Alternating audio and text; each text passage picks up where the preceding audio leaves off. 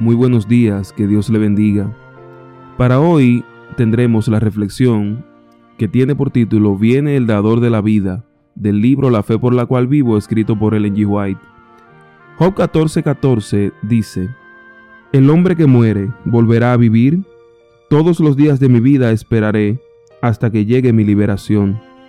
El dador de la vida llamará a su posesión adquirida en la primera resurrección y hasta que llegue la hora triunfal cuando suene la última trompeta y ese inmenso ejército se levante de la tumba para la eterna victoria, todos los santos que duermen serán guardados seguros como una preciosa joya que Dios conoce por nombre.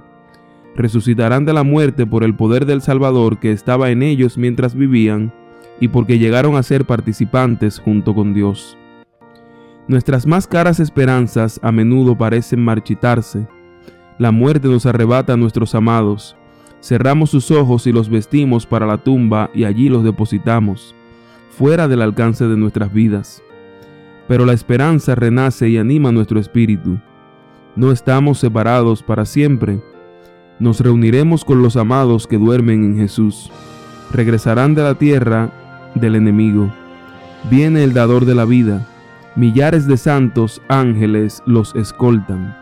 Él rompe las ataduras de la muerte y los grillos de la tumba y los preciosos cautivos salen rebosantes de salud y belleza inmortal. En la resurrección, cada ser humano tendrá su propio carácter. Cuando llegue el tiempo, Dios llamará a los muertos inspirándoles el aliento de vida y devolviendo la vida a sus huesos secos. Se reanudarán los vínculos de la familia.